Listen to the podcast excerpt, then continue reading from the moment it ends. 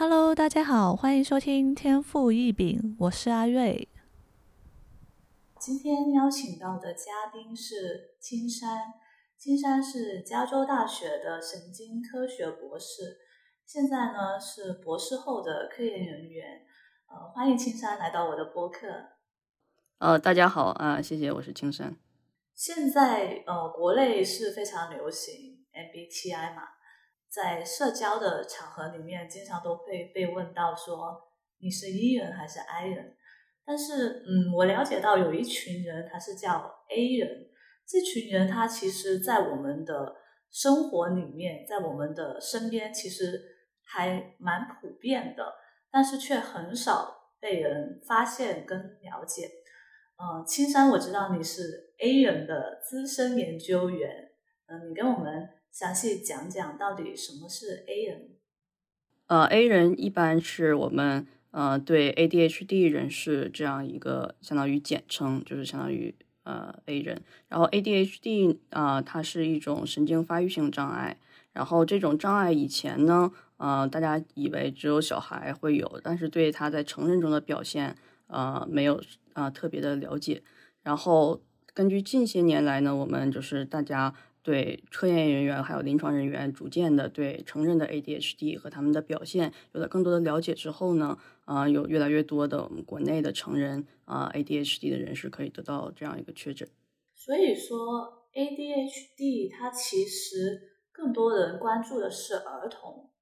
嗯，是的，它包括比如说我们之前国内的临床指南管它叫做小儿多动症。啊，这个小儿多动症其实就是我可以看到，在这个名字上就把这个啊障碍局限在这个小朋友身上了。但是实际上，我们说很多人就会有这样一个问题：那这些有呃多动症的小孩，现在我们叫 ADHD 哦，就是这些有 ADHD 的小孩，他们长大了会变成什么呢？长大了，难道他们就在中就成长的过程中自己就好了吗？还是就他长大了还会有这个 ADHD 呢？那这就是一个问题。然后关于这个问题，国家其实在前几年，大概哪年啊，有点忘记了，他已经在这个啊国家的这个指南里面，把这个小儿多动症改，把这个小儿两个字删掉了，就是相当于也容许有这个成人中有这样 ADHD 的表现，还有在我们国家能够得到确诊，还有药物干预。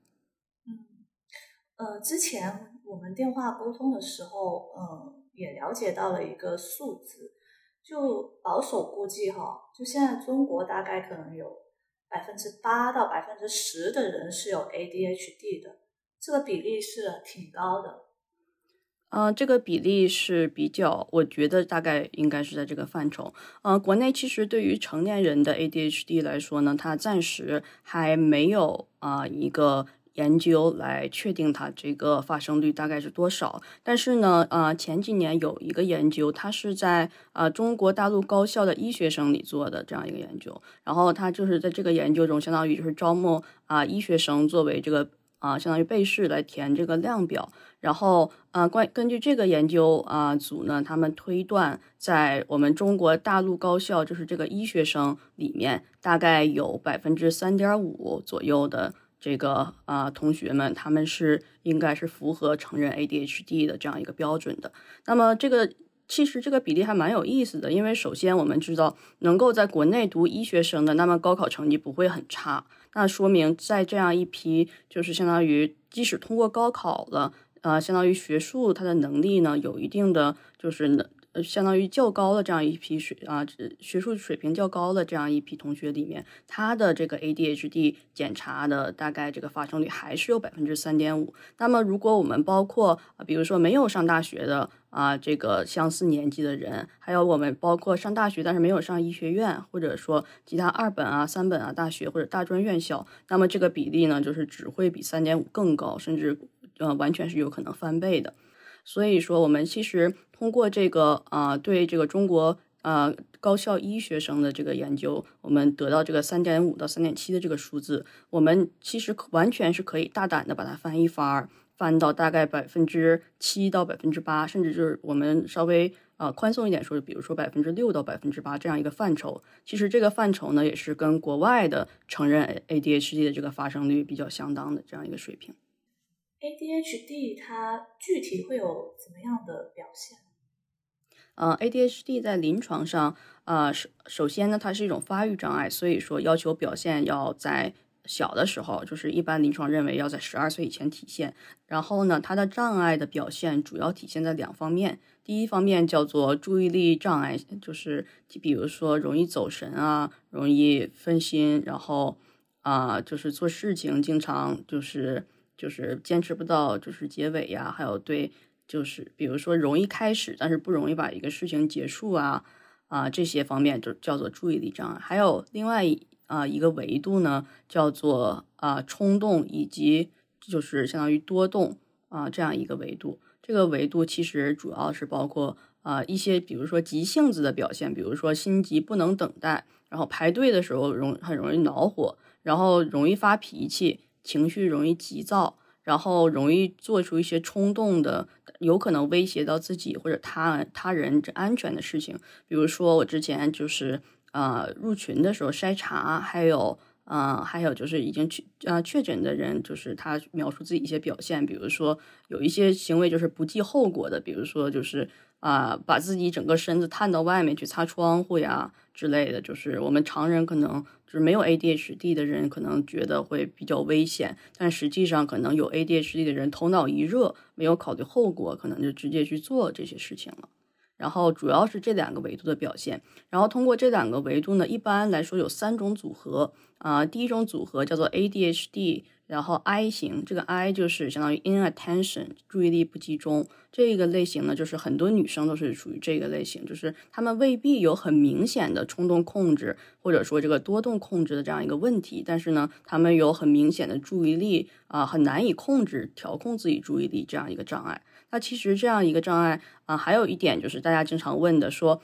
啊，说你你。就是玩游戏呀，或者说你看书，有的时候看自己感兴趣的事情，我看你注意力挺集中的呀，你怎么就有注意力障碍呢？那其实这个呃是是相当于我们要把这个注意力障碍跟常人的各种注意力维度相比，比如说有一种是注意力相当于。啊，任务起始的时候就是来调度这个注意力，还有就是维持注意力，就是在任务过程中能够把这个注意力维持多长时间。还有一种就是注意力切换，比如说你在做一件事情，突然有人来找你，可能问你什么事情，然后这个时候这个人问完了，你能不能很快的把自己的注意力又切换回自己喜欢呃自己在工作上？还有一点呢，就是自己喜欢的事情跟平常的没有那么喜欢的工作，它也是有很大区别的。因为自己喜欢的事情，相当于它有更多的动机，然后能够让就是人来嗯有更好的这样一个注意力维持。但是可能平常日常上比较。一般的事情，比如说工作呀，比如说一些学业方面的事情，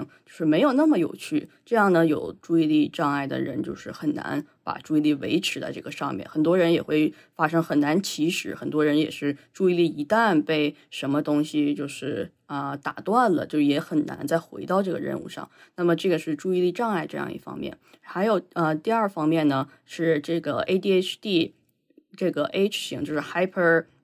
hyperactive。这个这一型主要是讲，就是传我们传统意义上的，就是认知上这个多动症，就这有这个障碍的人，或者说小孩会表现出他很好动啊，爬上爬下呀，或者说身体喜欢摸来摸去啊，扭来扭去啊，你让他坐在那里呢，他可能是坚持不了静坐很长时间。那这一种啊，其实这种多动啊，也是体现在是也是这个注意力啊障碍的相当于一个延伸。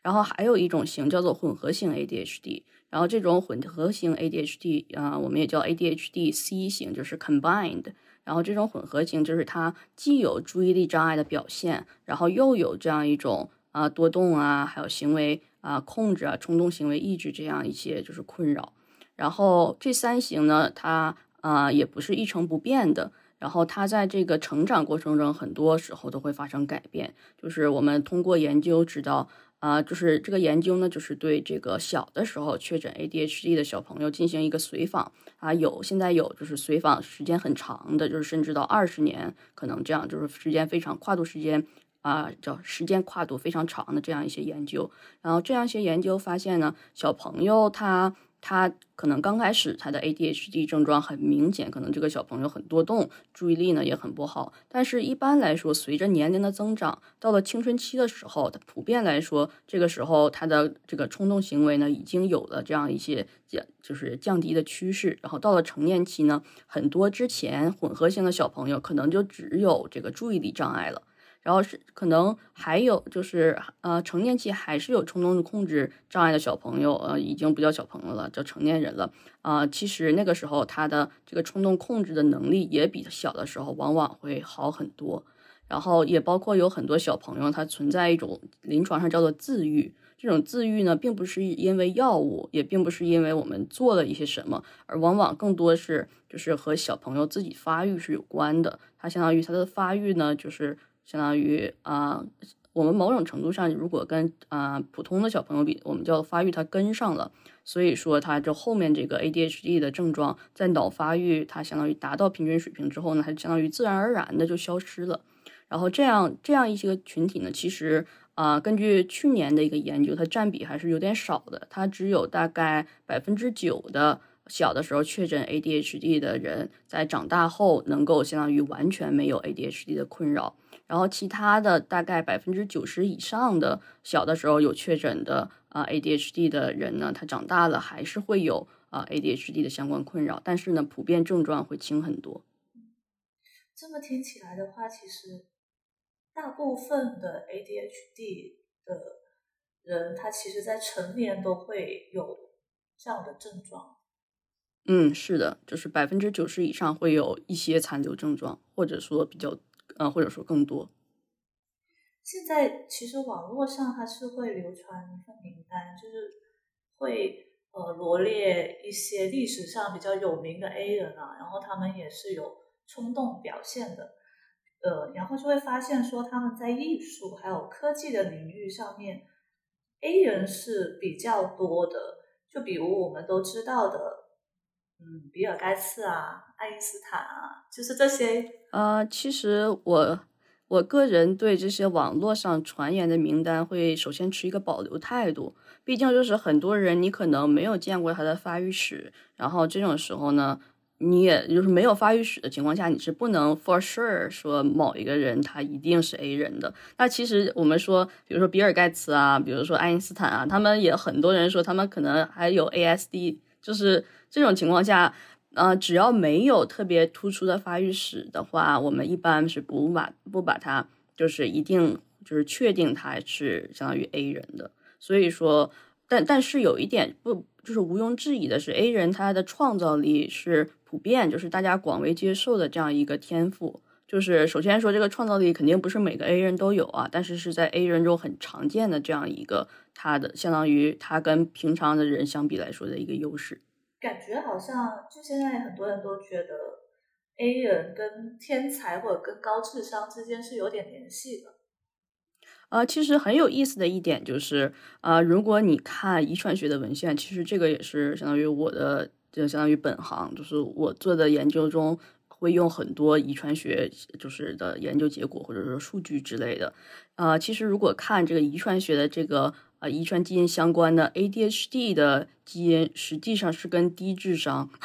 它有一个它有一个显著的这样一个 correlation，一个相关的。那么其实这一点就很有趣了，就是首先我们说有一个 correlation，首先 correlation 它是相关，相关不代表因果。还有一个就是在测量方面上，我们从这些人里测量，我们难道说测量发现 ADHD 里面傻子更多吗？那肯定，我们通过日常表现来说，似乎不是这样的。但是有一点很重要的就是 ADHD 的人呢，如果没有确诊或者说没有呃用药的话，那么就是没有确诊，可能就是根本就不会在临临床研究中了。但是假如说没有用药的话，他这个测智力的这个分数会是受到影响的。就比如说，这个人平常智商，他比如说我们说是大学生嘛，可能智商有个一百一，还算还算蛮好的这样一个智智力水平。但是呢，他由于有 ADHD，他做这个做这个智商测试，一般是伪式智智商测试，它会包括很多不一样的维度，它会有分心，它会有这个很多注意力不集中，或者说漏掉一些问题，甚至是漏掉就是呃漏掉细节，甚至漏掉问题这样一些时候。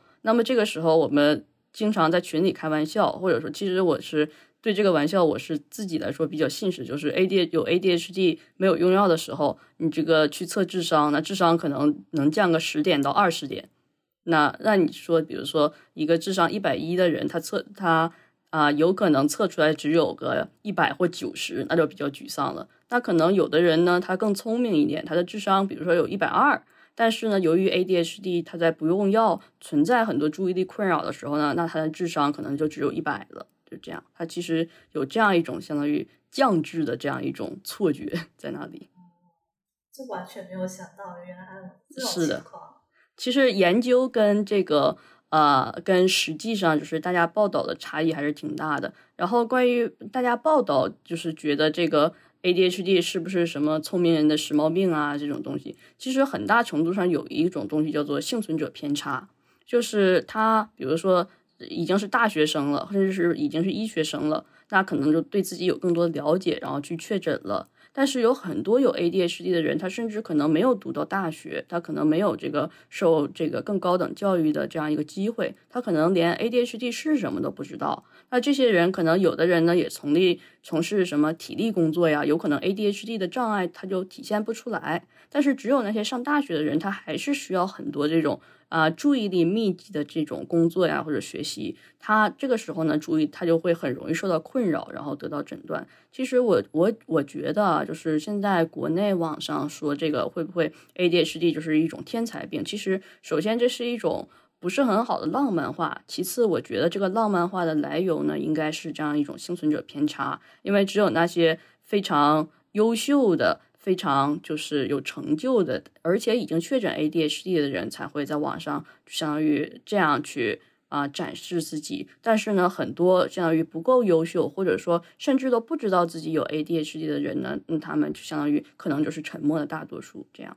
就像我们刚刚讨论的，其实他的临床表现，他的程度是不一样的。有一些人他可能跟普通人一样，也会有类似的特征，比如说注意力不集中啊。冲动啊之类的，那我们应该要把它看成是一种病吗？呃，我觉得首先他呃呃 disorder 一般来说我们还是不翻译成病，我们还是叫障碍。然后因为病在中国呃在中文语境里面总有一种你有病你得治你得治好，相当于这样一种相当于错觉。但是就 ADHD 来说呢，它相当于既是一种呃特质，就是你这个人就是这样的。它既是一种特质，它又是一种障碍。就是比如说，在尤其是现代生活的这样一种工作学习环境中，啊，注意力的一些障碍很容易就是带来很多很多的困扰。但是我们经常要强调的一点就是，它的障碍这种东西呢是相对的。就像我刚才举的例子，有一些人可能他不从事这个注意力密集的工作，他可能从事体力工作，比如说啊农业呀之类的。就是这些工作，他有可能呢，就是或者说搬运一些东西啊，或者说就是建筑工人啊这种，他可能在这种这些情况下呢，他就是没有什么困扰，呃，因为他首先体力运动本身就对整个人的这个兴奋程度有一定的帮助。但是呢，假如说一个有同样啊，相当于同样呃水平障碍的人来说，他是坐办公室的，他需要每天处理很多文书，需要呃，比如说改错字啊，比如说呃，相当于写很多关于细节的东西，那么这个人他可能就会承受很多障碍。首先，他的注意力可能维持不了很久；其次呢，可能文书中有很多细节，这个人可能就会忽略掉。其实，相当于这就是一个。呃呃，例障碍，它在不一样的环境中会给人造成不一样困扰水平的这样一个例子。其实我们说障碍是什么？障碍是就是呃，你本来有什么能力，但是在你的路上呢，它横着一个，比如说横着一个护栏或者横着一个大石头，你就是你要呃很努力的去越过去。才能就相当于啊继续你做的这个份工作，但是呢，比如说我们用药物，或者说用啊行为干预，或者说就是 accommodation，就是平常生活中的支持也好，把这个障碍这个路障挪掉了，那么这个有 ADHD 的人也可以跟其他人一样，也可以顺利的在这个工作上进行就是前进。嗯，其实就是我比较喜欢用“障碍”这样一个词的一个很重要的观点，就是它体现出了首先这个障碍它是因为环境啊可以区别而可以有差异的；其次就是障碍是它是给人造成阻碍，但是它并不能完全否定一个人的能力。还有一点呢，就是这个障碍可以通过社会上很多支持，这个社会也包括学校啊，包括工作场合呀，甚至包括家庭内部很多支持呢，这个障碍是可以消失的。但是这个障碍无论它消不消失呢，并不能否认 ADHD 作为一个人的一个特质。因为我们平常按照障碍角度来说，可能 ADHD 总是跟负面的东西联系在一起，比如说注意力不足呀，比如说这个人很容易冲动啊，比如说这个人有的时候会犯懒，就是他可能有启动障碍呀，可能很多时候都会跟这些有负面意义的词，然后跟障碍联系在一起。但是实际上呢，它啊作为一个特质。来说是有很多啊优势的。我们说这，我们下面说的优势可能并不是每个人都有，但是肯定多多少少的，他们也是在 A 人中非常常见的这样一些优势。比如说，就像刚才我们提到的创造力，很多 A 人呢，他是非常有创造力，就是我们平常可能啊不会注意的地方，他们可能脑内。在这个分心的时候，就会演绎出很多很多的很有趣的这样一些版本啊。这个其实我有看过，就是美术生他的一些描述，就是啊，是比如说平常有一些做作业之类的可能会用药，但是可能需要创作作品的时候呢，他就不用药来保持自己这样一个创造力能够发挥，就是让自己更有趣。还有就是还有一点就是我个人比较喜欢就是幽默感。啊，就是因为 A 人很多中，他相当于很多人是乐子人，就是他有就是就是超比较超乎常人的这样一种幽默感。那么这个其实也是很给每个人，就是很给这个人的个性来加分的。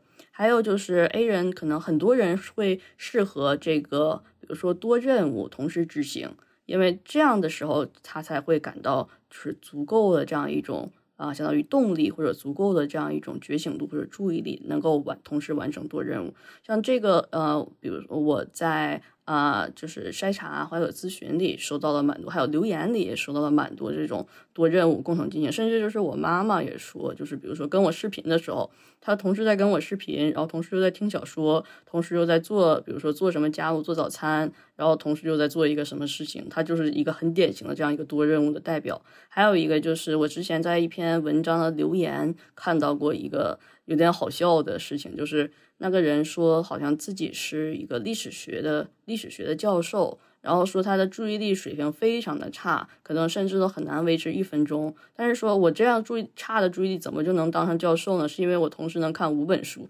就是每本书大概看个可能看个三十秒，但是五本书能够就是一直循环车轮战这样看下去。而其实这个也是一种，就是他为了应对自己注意力维持困扰而找出的这样一种代偿的策略。然后我说这些，其实想强调就是，首先这些优势啊，只是我列举出来的，就是 A 人常见优势中的几种，可能也包括其他很多的这样一些。啊，就是比如说有一些人也喜欢很喜欢动手的东西啊之类的，就是他还是每个人还会有每个人不同的优势的表现。其次就是我想说，就是除了我们日常生活中或者说在医学情景中经常常强调的障碍呢，A 人作为一种特质，它是有很多的这样一些就是闪光点，很多就是非常厉害的，就是啊我们常人甚至可以去羡慕的地方。还有一点就是关于这个病还有障碍。啊，这一点就是，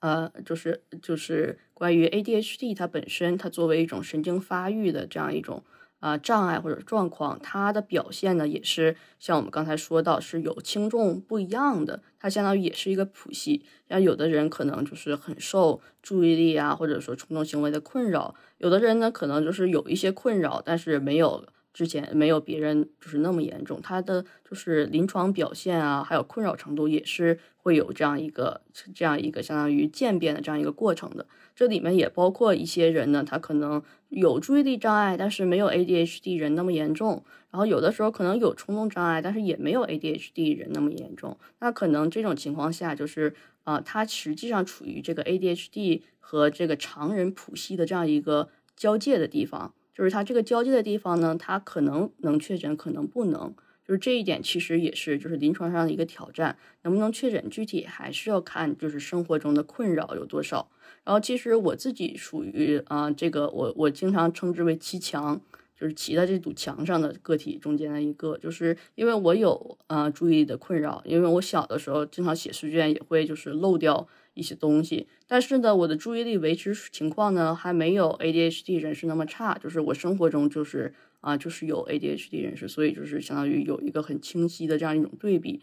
然后我自己呢做诊断的时候也是，就是没有体现出很明显的注意力障碍，只有生活中有的时候是会有一些。那这个情况下，相当于我是没有拿这个 ADHD 的这个确诊，但是实际上呢，我还我这些障碍还是有一些，就是相当于支持的这个政策的。比如说啊，我作为就是 ASD 人士，我有就是独立考场，就是在安静的环境下，这样避免我分心，避免我就是因为声音就是比较应激这样一些就是。accommodation，还有就是考试的时候延长时间。其实延长时间刚开始是医生为啊为了相当于我阅读方面一些障碍来给我这样一个 accommodation，但实际上这个 accommodation 也对就是我有的时候注意力啊或者说任务安排存在障碍的时候，它是也是非常的相当于有用的这样一种。啊，这样一种东西，还有一些就是有一些药物，它属于 ADHD 的呃处方药物，但是呢，它同时也可以用于其他障碍里面。比如说我之前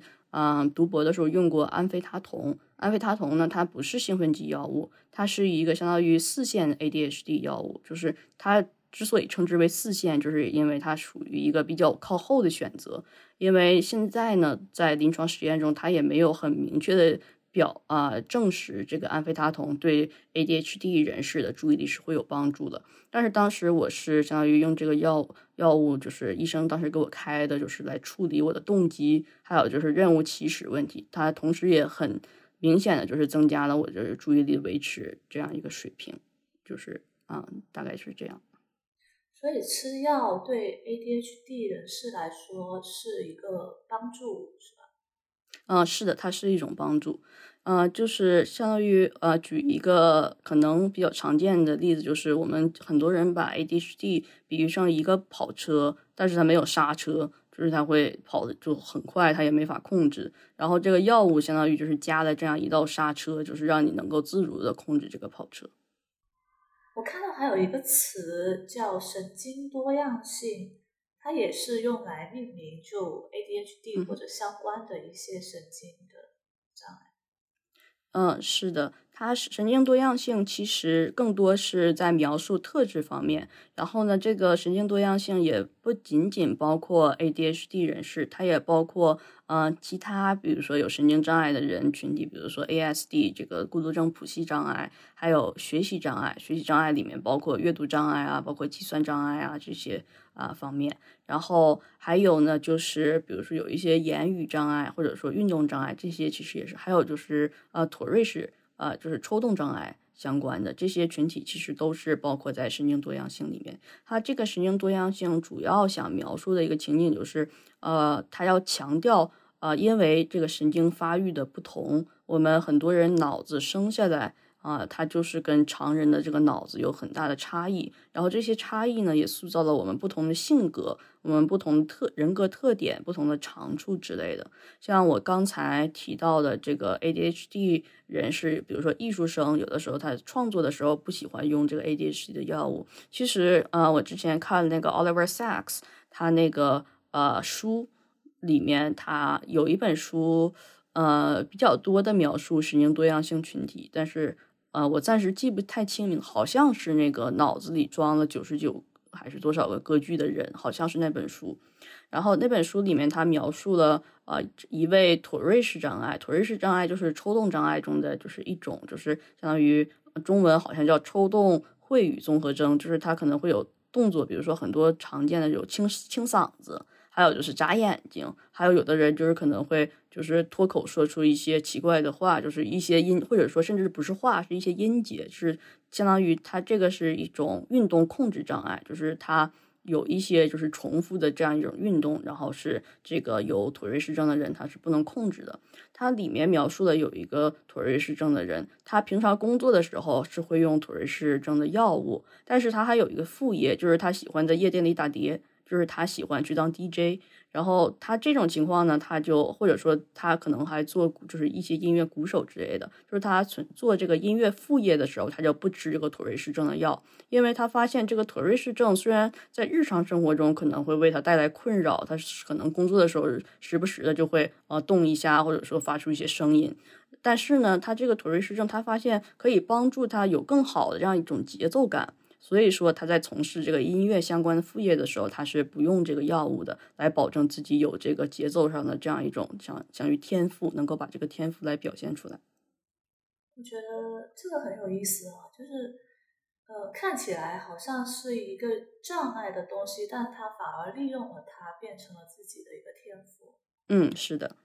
啊，这一点其实也是我很喜欢强调，就是不仅是跟我们同龄人、成年人的强调，还有就是我很喜欢把这个跟小朋友、家长来强调，就是我们医学情情景上呢，更多是集中在障碍，集中在你不能做什么。但是同时，这些神经发育障碍多多少少的还会为你带来一些你能做什么，你能比别人做什么做得更好这样一个呃这样一个维度。其实我经常强调的就是，一个人他不管这个智商有多高有多低，这个障碍有多严重，他多多少少就是我们人不跟别人比，跟自己比，他总是会有一些擅长做的事情的。就是我把这些事情就是叫一些闪光点。是我觉得一方面肯定大家都会想把这个障碍这个最小化，还有一方面其实很重要的就是我们要把自己的长处培养起来，能把这个长板能加的很长。像我之前看过啊一个漫画，相当于就是说这个木桶效应。我们传统上说木桶能装多少水，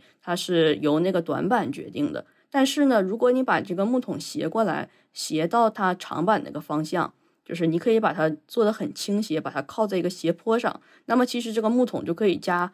很多的水，甚至是无限多的水，相当于你只要用一个斜坡来支撑它，让所有的水都流向这个长板的位置。那么我们说这个斜坡，这个长板呢，就是每个啊障碍给人带来的，就是每个发育障碍给人带来的这个闪光点。啊，然后这个斜坡呢，就相当于我们能够给予、能够给予这个个体的很多支持，然后有了这些支持，这个个体就可以把它的这个优秀的地方能够发扬出来，而不受这个短板的这样一种限制。那当然，这是一种很理想的状况。我觉得这里面有一个很大的困难点，就是说，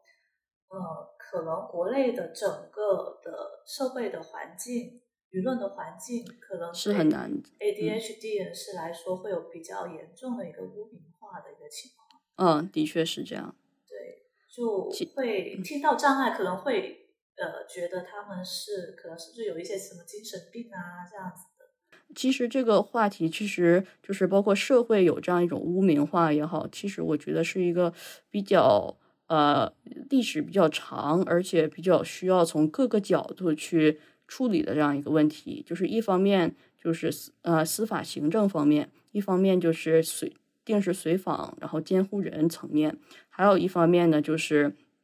如何去科普，来让大家了解到这些人他并不是因为有障碍才是危险的，而是因为有障碍没有接受到啊他应得的帮助，然后尤其是对于这个重症来说。其实还是一个蛮就是任重道远这样一个话题，就是甚至在重经范围里，呃，之前有研究发现，呃，比比如说大家经常有一种就是呃观点认为有躁狂的人可能就会比没有躁狂的人他要危险，就是在双向情感障碍里啊，但是研究呃并没有证实有一个显著性。而这个显其实是否有这样一个明显的攻击性，取决于啊当时这个人是否有啊是否在一个激越状态里，而激越状态很多就是啊由于一些应激事件，或者说没有啊没有就是遵医嘱服药，它处于一个药物这个空窗期，来就是来相当于诱发到了这样一种激越状态，就是一个人很难控制自己，然后也体现出很强的攻击性。其实这方面，我觉得整体的，就是我的一个结论，就是整体的一个，就是啊，体系还是很有待加强的。然后，包括我们个人能做的事情，可能也就只有就是去科普，然后啊，就让大家了解到这个状态，其实它是，比如说，尤其是 ADHD 这些神经发育障碍，他这个人是清醒的，有自制力的，他是不危险的。然后从医学的角度来说，我觉得就是。可能就是啊，能够在医院或者说社区之类的建立一个良好的医学方面的随访体系，而并不是只是行政的把这些人管理在一起这样一种体系。其实还是涉及蛮多系统的这样一个东西。另外，我看到呃，有一个视频，就是呃，里面是有三位的 ADHD 的女性啊，但是她们确诊的时候都已经是成年了，其中有一位呃已经有六十岁了，所以说可能有很多都没有得到及时的确诊。是的，尤其是就是之前，因为我们对 ADHD 在女性中表现的更多理解，还其实也是一个近十年的这样一个事情。就是再往前呢，可能就很多女性她有表现，但是就是完完全全被漏掉了。还有就是，比如说对于这个六十岁女性的案例，可能她的那个时候在就是男孩中 ADHD 确诊，可能首先也是没有那么常见，就是他相当于对 ADHD 的认识，它是一个过程的。然后，其实这一点比较有趣的就是在儿童中，很多女孩其实是被漏掉的。就是，但是呢，这个很多因素是在于一个发育，呃，发育中女性跟男性的不同。比如说，我看这个 Doctor Hinshaw。他这个 paper 里面有一点我觉得很有趣，就是我当时也想，哦，我为什么没有想到过这一点？就是他发现，如果你去用量表去，或者还有就是老师和家长填的这个反馈来衡量有 ADHD 的女孩、男孩，还有没有 ADHD 的女孩、男孩，他的在学校的表现，你可以看出来啊。首先表现最优异的就是没有 ADHD 的女孩。就是他相当于又能坐住，又听老师的话，又可以在学校里就是按时完成各种任务。然后其次呢，就是 A D 呃有 A D H D 的女孩，她的表现相当于没有 A D H D 的男孩。那这一点其实就很有趣了。就是假如说大家用呃传统，就是我们传统认识 A D H D，就是以男性啊为这样一个诊断标准的话，那么这这些有 A D H D 的女孩在小的时候，相当于就被漏掉了。因为他们虽然表现没有呃这些呃没有 ADHD 的女孩优异，但是他们的表现也跟平常的没有 ADHD 的男孩相当，所以这些女孩可能小的时候就被漏下了。那当然表现相当于我们说在学校表现呃最不符合人意的就是有 ADHD 的男孩，那么他们也是因为这个表现啊很突出，所以说就是在一开始就是被列入这个临床诊断。啊，标准里。那么我们说，这个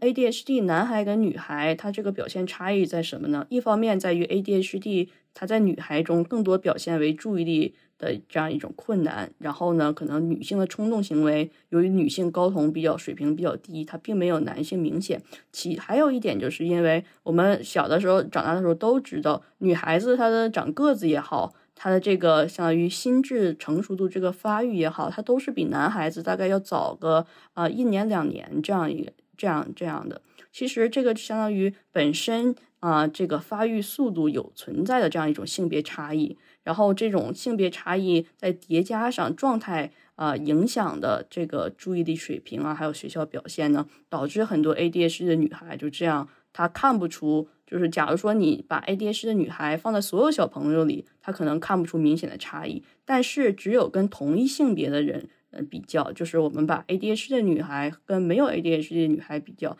这样我们才能看出有 ADHD 的女孩她究竟受到了多少困扰，还有她在学校的表现啊，会能看出这样一个显著的差异，是这样的。那怎么样去发现他们呢？呃，现在就是我们对 ADHD 了解相当于更多啊，然后相当于这呃，如果我们说想自检的话，那么还是根据就是 ADHD 我们一些比如说量表，比如说我们啊公众号网站上它有一个啊量表，就是相当于一个开源量表，这个量表就是给成年人来评估自己是否有一些 ADHD 的就表现，然后这个分数呢就是。啊，也会告诉你这个你有多大的可能性啊。一般来说，超过大概十七分啊，在不管是多动，不管是多动症状也好，还是这个注意力缺陷也好，超过十七分就是有可能会有一些临床级别的 ADHD 的。然后也有一些人，比如说像我，我是十五分还是十六分，相当于卡在线上。然后我，呃，我包括在后面做诊断也是，就是我是一个相当于七强个体，就是我既有 ADHD 的一些特点，但是我的障碍又没有就是有 ADHD 的人那么严重。然后这个是我们自检可以做的事情。然后如果说我们是家长想看小朋友，那其实也是就是相当于把小朋友跟他同性别、同年龄的其他小朋友比，或者说就是呃，单纯看这个小朋友，比如说他做事情的时候，会不会就是遇到有一些拖沓的现象？那么这个拖沓的现象是他不愿意做，还是他做这个事情他觉得很难？还有一点就是这个小朋友他是不是会经常走神？比如说做白日梦，就算这个小朋友他很安静，也不多动，他会不会就坐在那里，坐在教室里，然后他的脑子他就跑到别的地方去了，就可能脑子里会有很多幻想这样的。还有一方面就是一个相当于试金石吧，我们说就是有点像百试不爽，就是有 ADHD 的小朋友和成年人，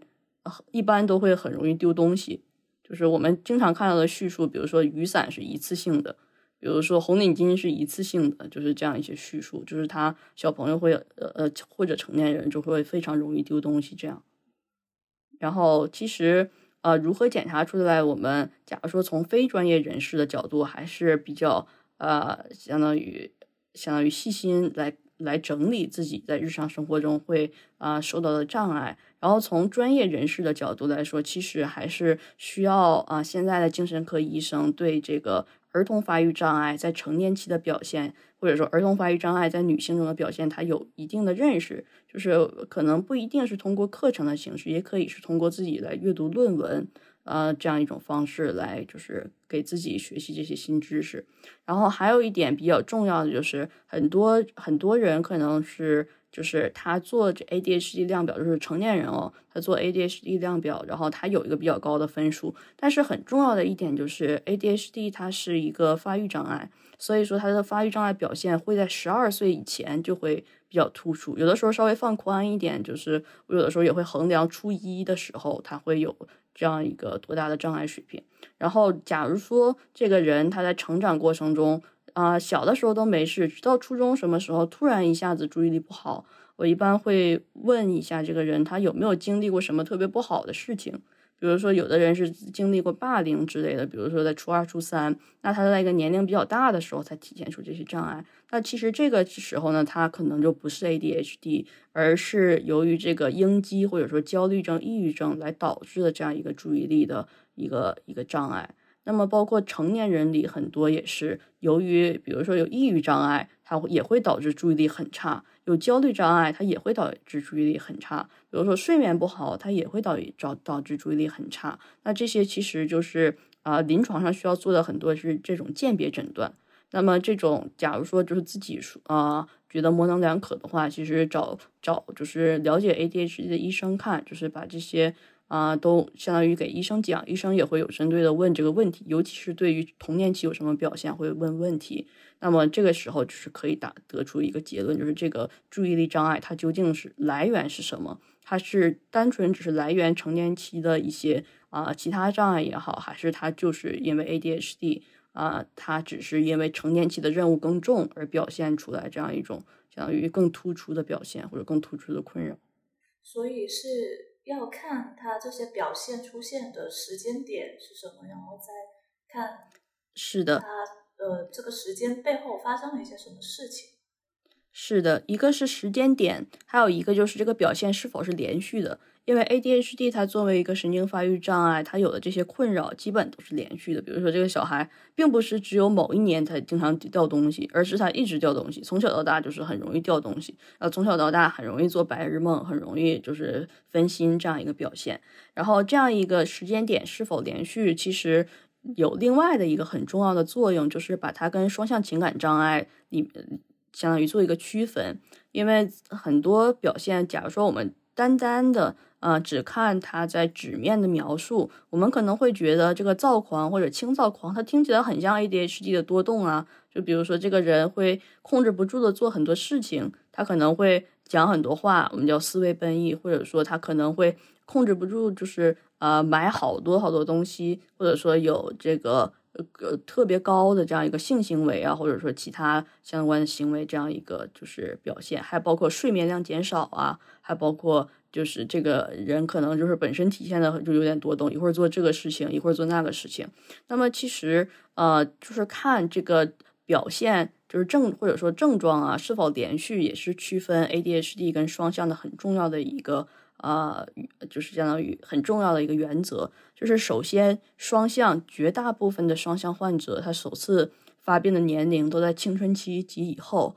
而 ADHD 呢，它是在儿童期就会有明显的表现。其次呢，双向它都是有 episode 的，就是它都是有一个时期。一般一个躁狂可能持续几天到，比如说一周或者几周，几周其实好像也不是那么常见的。就是它是会有一段时间是啊躁狂期，然后会有一段时间是抑郁期这样子，它是分期的。就是只要他不在躁狂期呢，他就是不会像有那些很多危险举动啊，啊话说的特别多呀，不睡觉啊，买好多东西，或者说有好多危险行为啊，这样一些行为它是不会有的。但是 ADHD 的行为，它相当于是我们可以理解为一条直线，就是它相当于。啊，在一定范畴内波动，但是它会一直存在。比如说，一直掉东西，啊，一直注意力不好，一直呃情绪容易激动，说话，比如说说话容易就是破口而出，不考虑其他，或者容易做一些就是有点像不过脑子那种冲动的事情。那其实这是很重要的。嗯，我在这里把 ADHD 跟双向情感障碍中的躁狂相相比较，是因为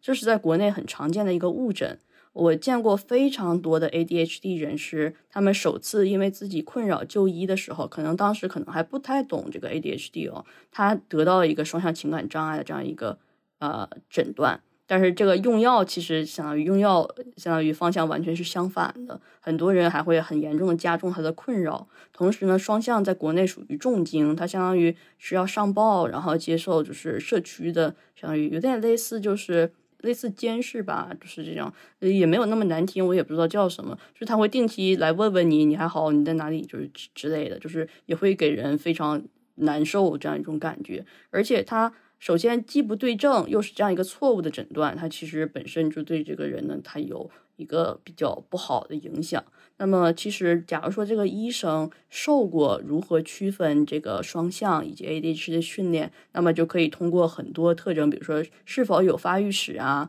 还有这个症状的表现是只维持在一段时期里，还是一直存在呀？他可以通过很多这方面的鉴别诊断的技能，能够下正一个正确的诊断，从而来帮助到这个来访者。我看到你的公众号有写到说，呃，二零二二年有一个数据是，全北京只有十名能够可以诊断成 ADHD 的儿童精神科医生，这个数字是非常少的呀。嗯，是的，是非常少的。现在应该比实名要多，就是根据我啊网站上现在的记录，就是我们网站有一个就诊地图，然后这个就诊地图都是根据就诊者相当于第一手反馈的信息来写的。就是假如说这个医生这个就诊者觉得很靠谱，可以就是评估自己是否有 ADHD，那么就是我们就会把它登记在这个网站上。同时呢，就是有很多其他的就诊者会有反馈，然后这些反馈信息呢，相当于贴在我们。呃，相相相关文章的这个评论区，就是相当于给其他想去看的人能够有一个相当于评估，能够心里有点底儿，大概这个意思。但是实际上，我们说北京整个北京那么多人，那么多医生，我们算一下这个比例，就指的就是其实我们这个医疗资源在这个成人或者说在整个发育障碍上还是比较局限的。这样，我在广州这边也查了一下，就是可以诊断。呃，ADHD 的大部分都是要挂儿童精神科，它是没有成人专科。是的，是的，大概可能在今年或者说去年晚些时候，开始有一些成人 ADHD 的专门门诊来缓解就是成人就诊者这样一些压力。但是的确，就是大部分就是成人 ADHD，他能看的医生还是来自于这个儿童精神病学医生，就是啊。就是他很多就是比如说只看成人精神障碍的医生呢，他可能对发育障碍就是相当于丝毫不了解或者了解的非常局限，而这个儿童精神病学医生他可能看发育障碍，至少他是了解在儿童中的表现的，但是在成人中的表现其实也是需要一些额外的训练，但是可能就是因为他们本身对发育障碍更了解，这个训练可能来的也更容易一些。我现在在网上也有看到很多的一些就诊的。呃，分享看到的是国内医生对成人是否要诊断 ADHD 这件事情好像争议蛮大的，因为有一些整科的医生他觉得，呃，这不需要诊断，然后病人去到那里去想要知道自己是否有 ADHD，这整个过程体验感是非常差的。其实我觉得这是一个蛮过分的事情，因为首先 ADHD 在成人里，它仍然是可以用药物干预的，而药物干预也是非常有效的这样一个这样一个手段。所以说，这些人假如说他得不到诊断，相当于就断了他这个药物干预的可能性。因为我们知道 ADHD 它的药物它是处方药，尤其呢它的一类很主要的一线药一线药物是啊兴奋剂的药物。这类药物其实也是我们国家它这个精神管制药物中的，而且它是一类精神管制药物，就是它没有处方是一定不能够去开这类药物的。然后，其实，假如说这个人他被拒绝的确诊，那相当于他整个药物干预几乎是没有可能了，就是他还是一个很严肃的事情。就算非兴奋剂类药物，它的药物干预也是需要处方的。就是假如说没有医生的处方，那这个药物你是不能去买的，这样。还是很严肃的一个事情。然后其次呢，就是我们很多人可能还说，呃，那没有药物干预，我们用行为干预行不行？就是我们去，比如说用 coaching 也好，我们用这个 CBT，就是这个呃 cognitive behavioral therapy，就是叫认知行为疗法，可不可以？那么首先这两个呃都是在国内还是很不成型的。就是我们说心理咨询整个行业在国内，它啊其实呃。不是特别的，就是有一个市场的规范。然后其次，尤其是针对 ADHD 的，它这样一个相当于一个小专科或者小比较小的专业领域，那么其实是更更缺少啊相关的人才来进行这方面的，就是对 ADHD 人士这样一个帮助。还有一点其实很重要的就是，如果我们看国外的 ADHD 啊，比如说 behavioral therapy 或者 behavioral intervention 这方面的文章，我们可以看到很多 behavioral therapy，包括啊过了很多过了临床就是实验的这个啊 cognitive behavioral therapy，它是要求这个呃来访者之前要至少有半年的稳定用药的这样一个维持期。其实这个稳定用药相当于。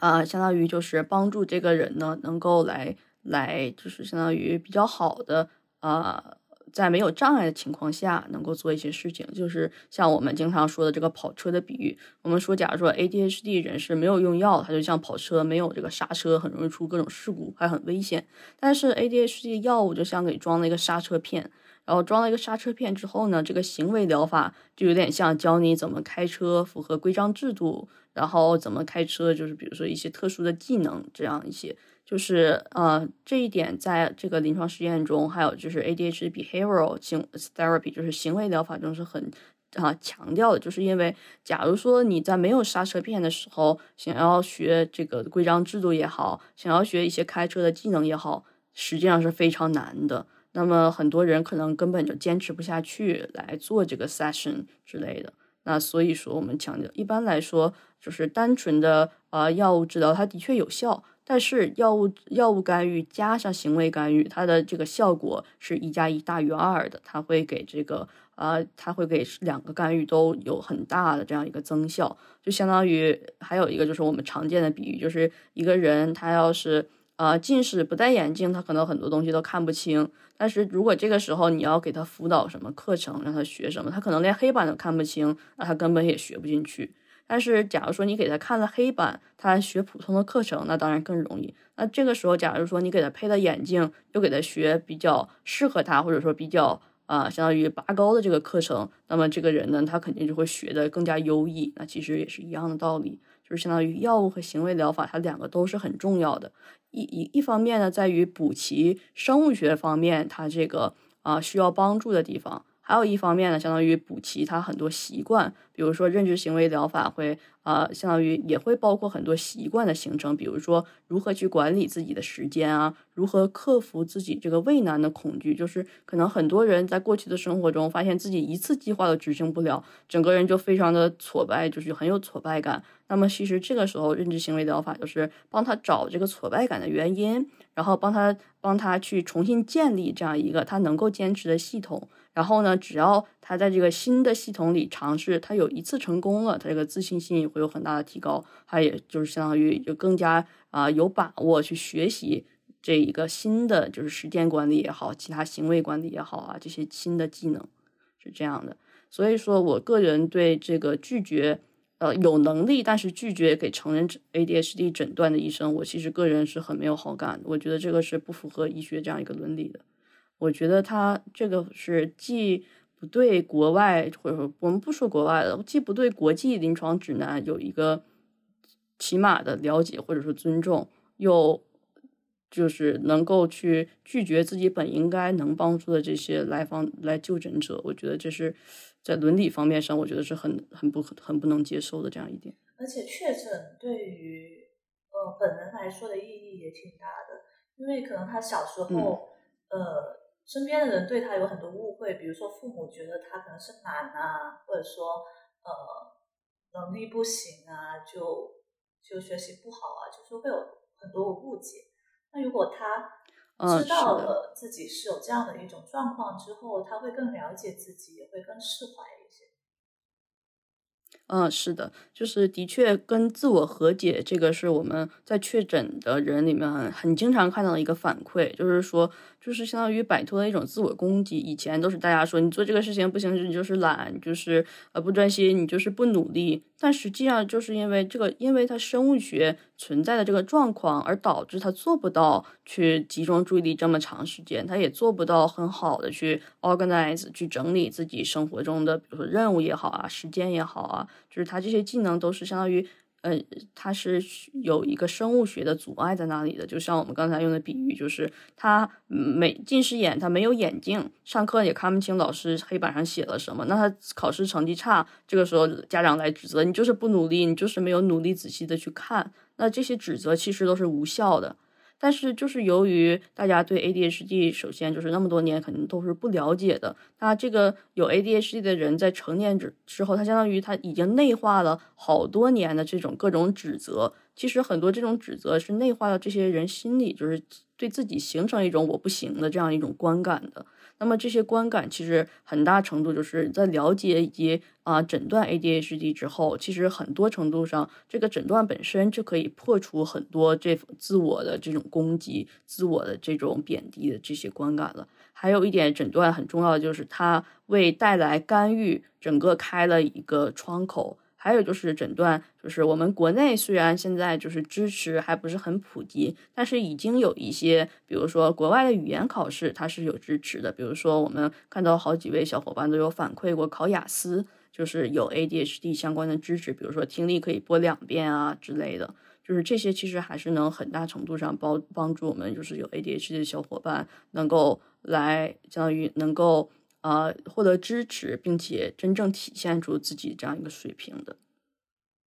而且，呃，好像女孩她如果没有得到诊断，就没有得到干预的话，她后期呃患有其他精神病的概率会比男性要高一些，是吧？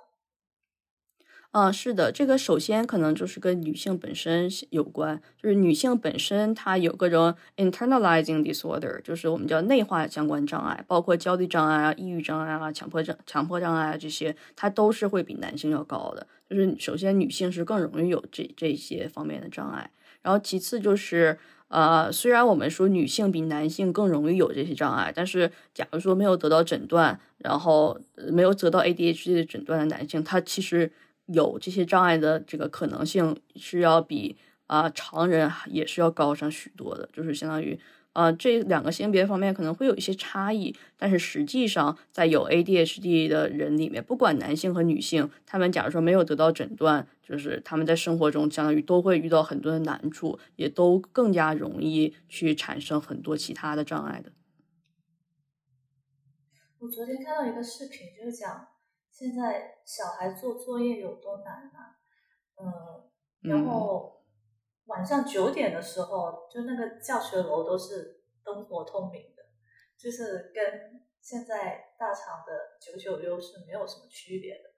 还有就是，呃，有几个小孩他就是在父母面前哭嘛，就说自己做不完作业，然后家长他也很无奈，因为他自己心里面是很心疼小孩的。可是他又没有办法，他就只能跟小孩讲说：“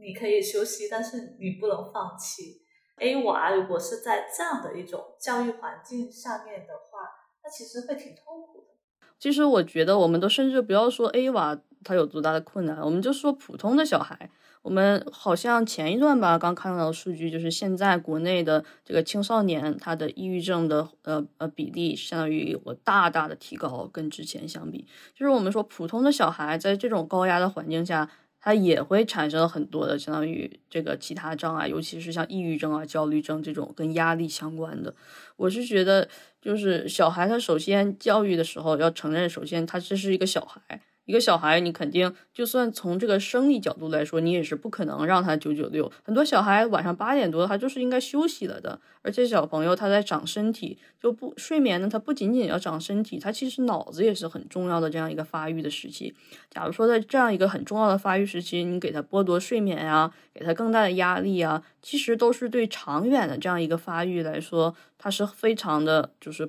不利的。就是我们说这种情况下。普通的小孩子尚且很难，那么我们需要额外支持的小孩子，那就相当于更难了。这样，其实我就是觉得，呃，来来逆着这个大环境而行的是很难的。然后我也觉得我自己长大，首先我小的时候他还没有这么卷，没有这么内卷。还有就是，我觉得我很幸运，就是我妈妈是有混合性 ADHD 的，就是所以我妈妈从小就是对我要求，相当于我只要。比他好就行。然后呢，他小的时候是不学习的那种。然后这个时候就是我妈，我记得我上小学以前，我妈还特意问过我，当时她在外地打工，还特意问过我说：“哎，你你长大了，你是要学习还是不要学习？”我说：“我想学习。”她说：“我要你要想学习，我就啊不去外面打工，回来陪着你。你要不想学习，我就去外面打工，给你攒够你需要花的钱，就是包括后面长大买房啊之类的钱。”然后我就我还是蛮 喜欢学习的，但包括我小的时候很多次，就是我妈在我不一样的年龄的时候都问过我，哎，你真的觉得学习有趣吗？我说其实学得有趣啊，然后我妈就会有一种看变态的眼神看着我这种，然后包括就是我妈强调，就是她以前高考物理好像打了二十三分，她对我要求就是你比二十三分高就可以了。但虽然后面他有的时候还是因为我考试的时候他会有点焦虑，但总体来说，我觉得我承受的学业方面的压力会小很多。就是因为我妈首先知道他学习有多么的困难，然后对我觉得这样一点还是很好。就是父母他没有给你太多的压力，其实是可以帮助你去学习。是的，是的，就是我从小长在一个很宽松的这样一个环境，就是因为我小的时候身体特别差，然后我呃我是没有父亲那边的人，就是主要是我妈还有外公外婆，然后他们就是觉得我小的时候经常要挂掉，就是是那种真的要挂掉，比如说我小的时候两岁就是做的阑尾炎手术，然后他们当时因为太小嘛做手术，说我就是整个手术床那么大，就我很小一个在中间，然后还怕我就是全麻什么挂掉。然后包括后面我还我三岁的时候上幼儿园，然后就感冒肺炎心肌炎，然后那个时候也是蛮要命的一次。然后后面还经常什么肺炎住院啊，就是反正我从小就是经常生病，比如说一个月要生两次病这种。就是我小的时候相当于他的免疫力非常差，然后所以这个也是相当于我觉得也很有关系吧。就是我我家人对我的首要要求就是首先能活着就可以了。然后然后我觉得。就是这方面的压，就是其他方面的压力都是不大的，就包括我是一个可能在别人眼中看来比较纵容的、比较溺爱，比如说我初中、高中还外公外婆给我喂饭。哎，我妈也给我喂饭，就是我小的时候，可能上小学的时候，还是我妈抱着，我自己都是不在地上走的那种，就是就很多可能啊，我们现在来说，好像好多人家长说，哦，这样小孩要惯坏的，但是我觉得我还好，我还没有被惯坏，然后这些其实都是对我很重要的支持，能让我在一个发育相当于跟别人不一样的情况下，能够去发挥我的优势去做一些事情。那如果是有国内的朋友问你，就。他小孩是 A 人嘛，但是呢，呃，想要培养像青山你那样的学霸，那你会怎么回答他？哦，我我觉得就是我我可能没法回答，但是我妈倒是应该经常接受这种问题，包括我妈经常拿我出去炫耀，我就是别人最讨厌的那种别人家的小孩，就是所有人就算我不认识的小孩见呃可能我可能都不知道他们，但是他们知道我，他们并且想把我打死那种 那种情况。但是我我妈其实就是她比较喜欢强调的就是，首先就是你的小孩是对的，就是她要她她经她跟我说，她说她之前看什么快手还是抖音，看到就是有 ASD 的小孩，说跟我小时候一模一样，他就觉得家长怎么能这样说自己家小孩？然后他就说，就是就他要是跟别的家长强调，他说首先你的小孩是对的，其次如果你的小孩不对，请重复上一条，嗯，就是这样，就是他是一个就是比较看重我感受的这样一个。家长，我觉得也也很好，就是首先要保证，就是我就是状态啥的比较好，然后才会去强调，就是我想在哪方面努力，他能够去相当于能够去给我支持，就是包括我小时候，假如说不学习，他也是给我攒钱，能够帮我铺路，让我后面生活然后相当于困难小一点。包括我想学习，他也是就是。他也就是帮助我，就是比如说我想去，我以以前去这个呃大学自习室，他也去学校帮我拿东西什么的，还挺麻烦的。中间还被人抢过一次包，反正还是还是挺困难的。那他还是给我相当于很多的这方面的支持，就是包括我，就是我高中的时候自己一个人住啊，他也是让就是亲戚帮我送饭啊之类的。说家庭环境对小孩，特别是对 A 人来说也是特别重要。是的，我觉得对于这些需要特殊培养的小孩，一个好的家庭条件是。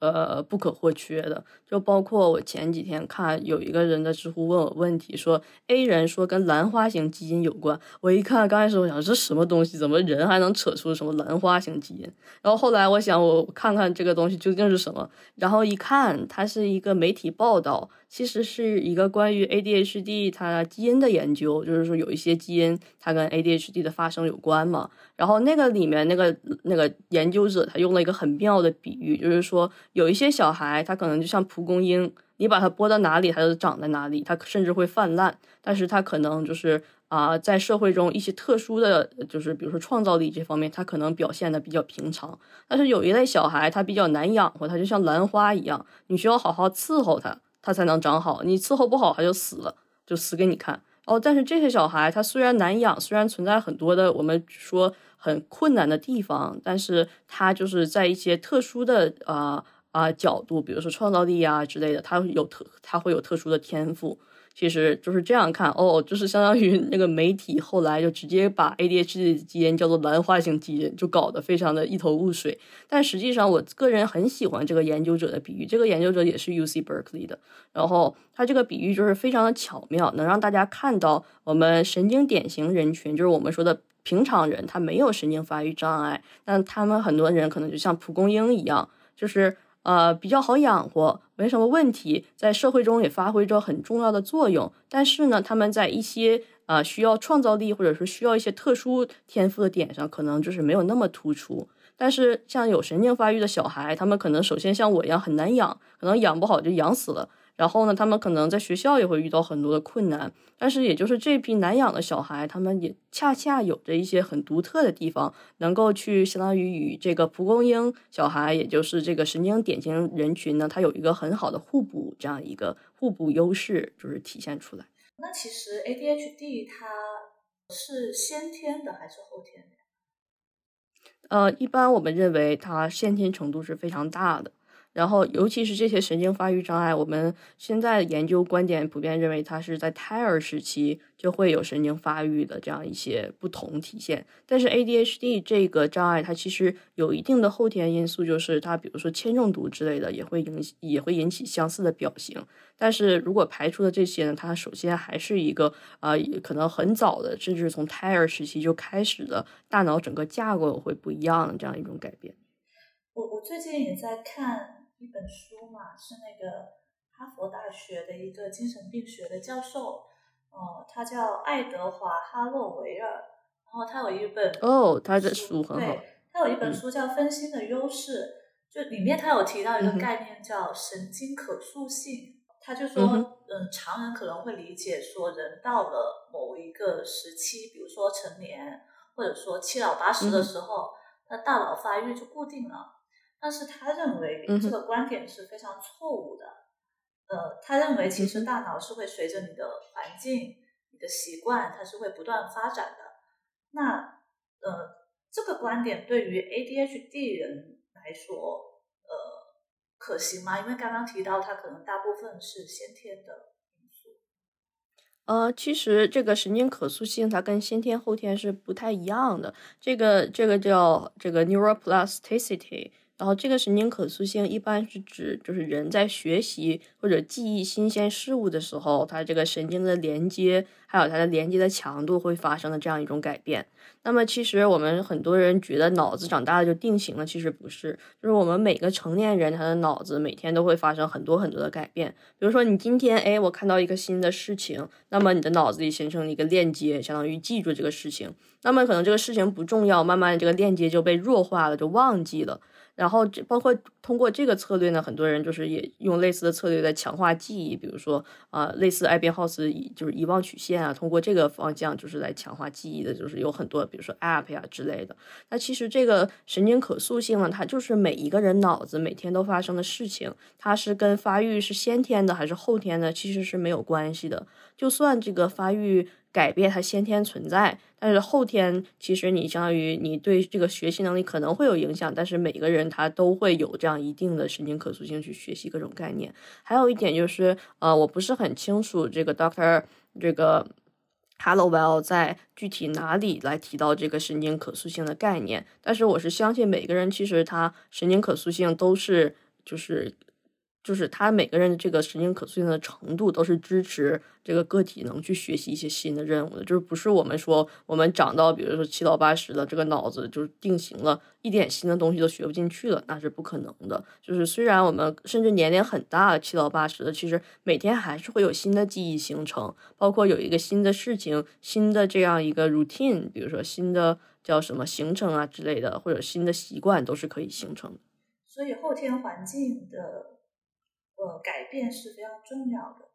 是的，就是刚才可能提的跟后天改变没太大关系，但是实际上通过研究来说，就是后天一个养育的环境对于 ADHD 的小朋友也是很重要的。这个养育环境未必就是说它能直接改变这个大脑发育的不同啊，可以改变结构，但是它对这样一个自信心的培养，它对这个行为习惯的养成。这些方面，这些相当于我们说软技能，它是有非常重要的意义的。就像一个小孩，假如说从小生活在一个非常 abusive，就是一个很充满虐待的环境里。那么他可能就是长大就更容易有其他的障碍，他的注意力也好啊，冲动控制啊，有可能就是因为这些因素就会变得更加的相当于雪上加霜。但是假如说一个小孩要是在一个很有爱的环境，一个很有支持的环境里长大呢，那他从小首先就有很多的自信心，能自信自己能够去学习技能，能够去解决困难，还有就是从小会有一个很良好的行为习惯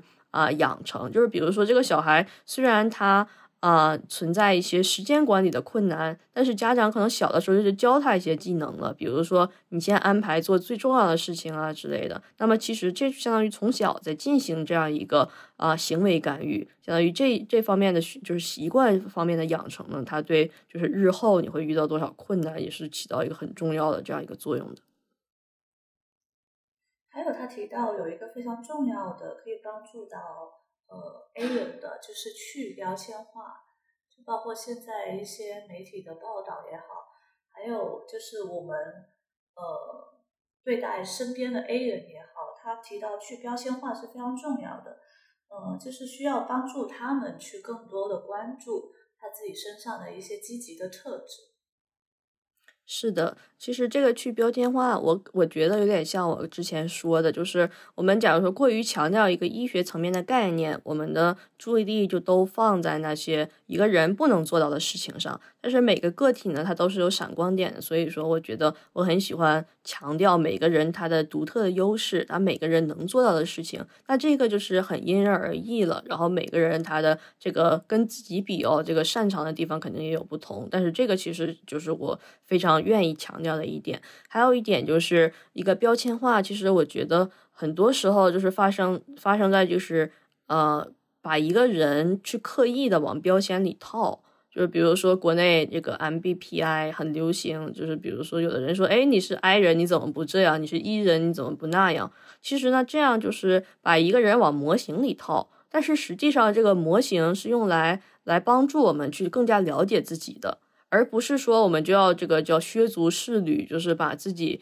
这个人。肯定每个人都会有一些不符合模型的地方，那恰恰就是这个人的独特之处，也恰恰就是体现在这个模型还有待提高的这样一些部分。就是我们说，就是一个人呢，他是会用这些标签也好，模型也好，去更加了解自己。但是你肯定不会想把自己就往这样一个瓶子里，或者往这样一个模型里放，而去为了符合一个模型，抹杀自己所有的这样一些个人的特点、个人的这样一些独特的地方，这样子。然后这个其实也是我觉得国内啊，或者说现在大家对这个标签的一个正式的态度，就是 ADHD 啊，是的，你有 ADHD，但是 ADHD 不代表你的全部，ADHD 也只是你有的这样一个特点而已，就是它不呃，它可能会塑造你一些性格，但是它不代表你的所有。就是我还是很愿意强调，就是啊，在不管什么人群中，这样一个个性化，这样一个个体的。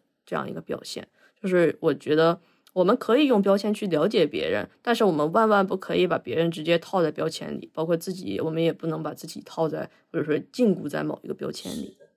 而且，嗯，可能需要警惕的一点就是，我们日常的表达，呃，可能很多都会，呃，为了有一个娱乐化的效果嘛，或者说跟别人更好的社交，我们会用一些标签去去表达。但其实我我认为说，如果我们呃频繁的使用这些标签的话，其实也会对我们的思维会造成一定的局限。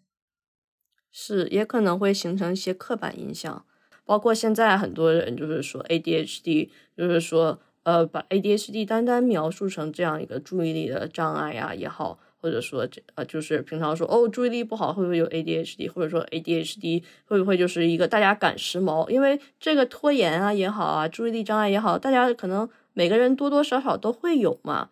可能很多人是这样一种表述，但这种表述其实还包括网上好多人看什么啊，某年某月某日在什么什么上确诊 ADHD 这种，其实都是对真正的 ADHD 人士有很大的这样一种负面作用的。就是首先这样一种戏剧化的。描述会让大家可能就是觉得哦，ADHD 没什么嘛，就是可能他就是可能会完全的忽视这个真正 ADHD 人群他们存在的挑战，他们就是包括日常生活中受到的很多限制，然后这些限制很多也是来源于就是啊，不仅是来源于障碍本身，也是来源于我们现在有的政策它需要改善的一些地方的，然后就是这些可能还会。就是首先让人就是觉得 ADHD 并不严重，其次就是他们可能就是给 ADHD 有这样一个标签化，就是有这样一种误解，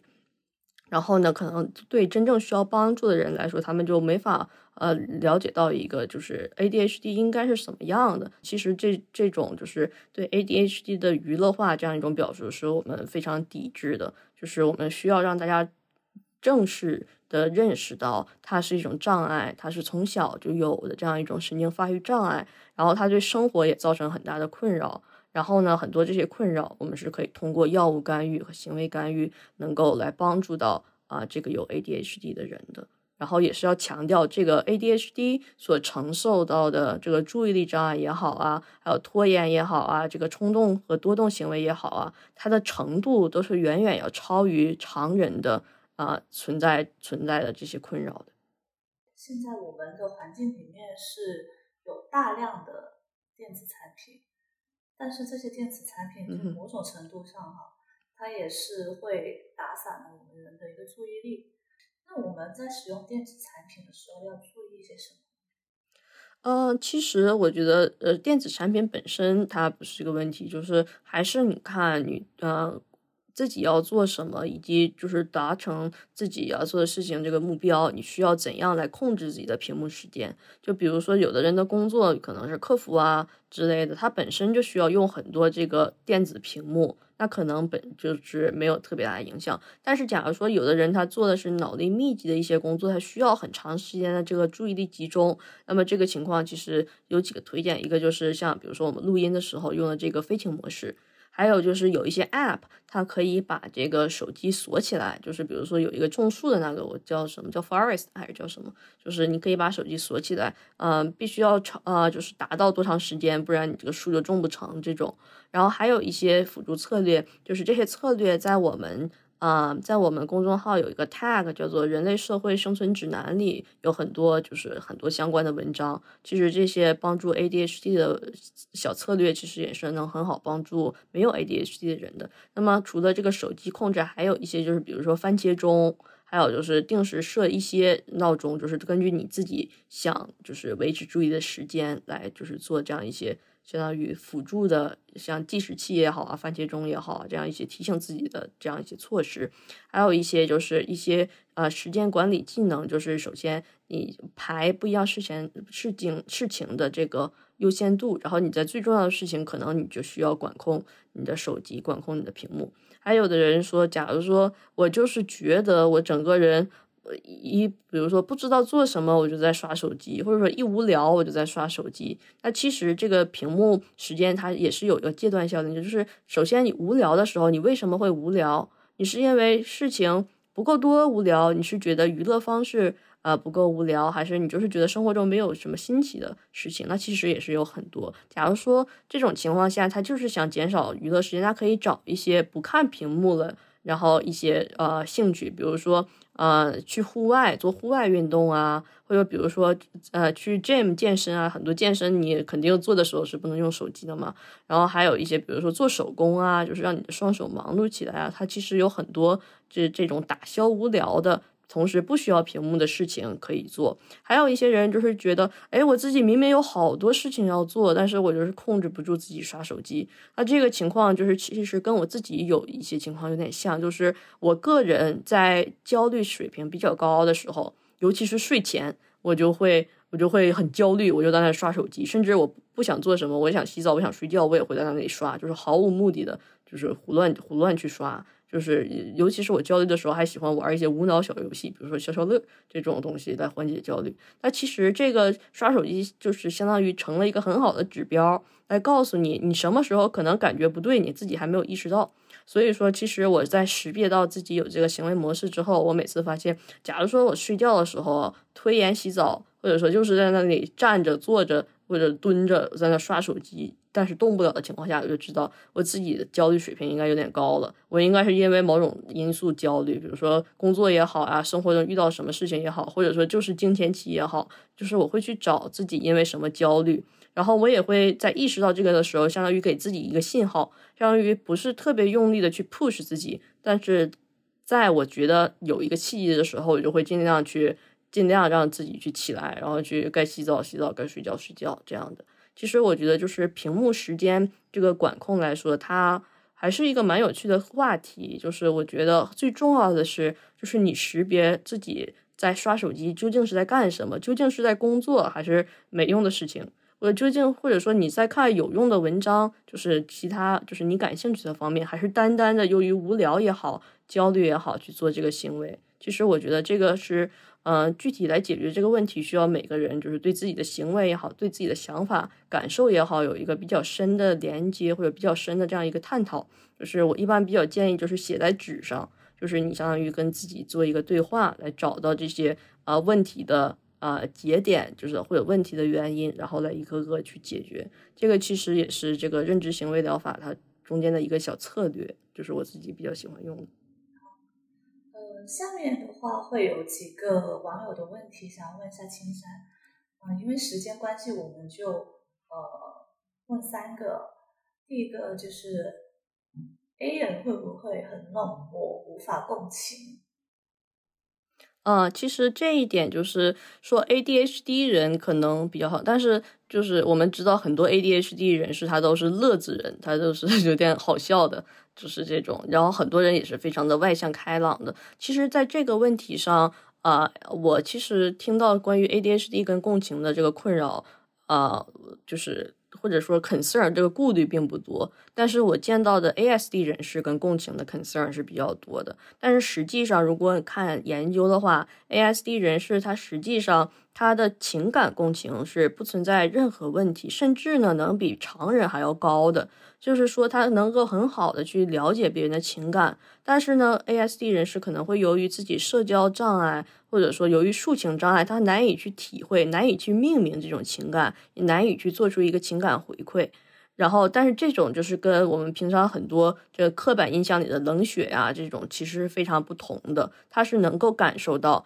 然后假如说有一个很好的，就是有受过就是很好的，相当于表达情感的训练，也是能够做出很好的就是这样一种回馈的。但是只是他感受情感，这样就是只是他表达情感以及就是社社交功能有些障碍。还有其次就是共情，其实它包括两方面，一方面是我们刚才说的情感共情，就是你去了解对方的情感这样一种下意识的过程；还有一种情共情呢，它叫做认知共情。认知共情就是你对他人的目的，你对他人的行为的意图有这样一种掌握。就是其实这种认知共情，我们简而言之就可以叫做换位思考能力。就是这种换位思考，就是我们站在他人的角度上来理解他人想做什么。那这种其实就是 ASD 人士存在障碍的这样一个部分。有一些研究认为，ADHD 人士他的情感共情的水平可能是会更低一点。那其实这个其实是跟我们呃常遇到一个问题，就是 ADHD 是否会影响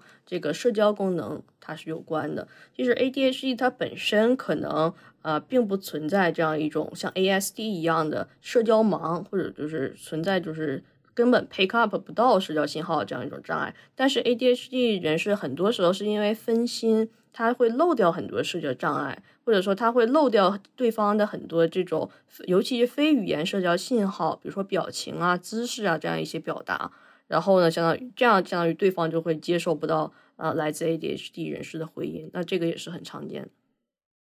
第二个问题是，A 人可以正常谈恋爱吗？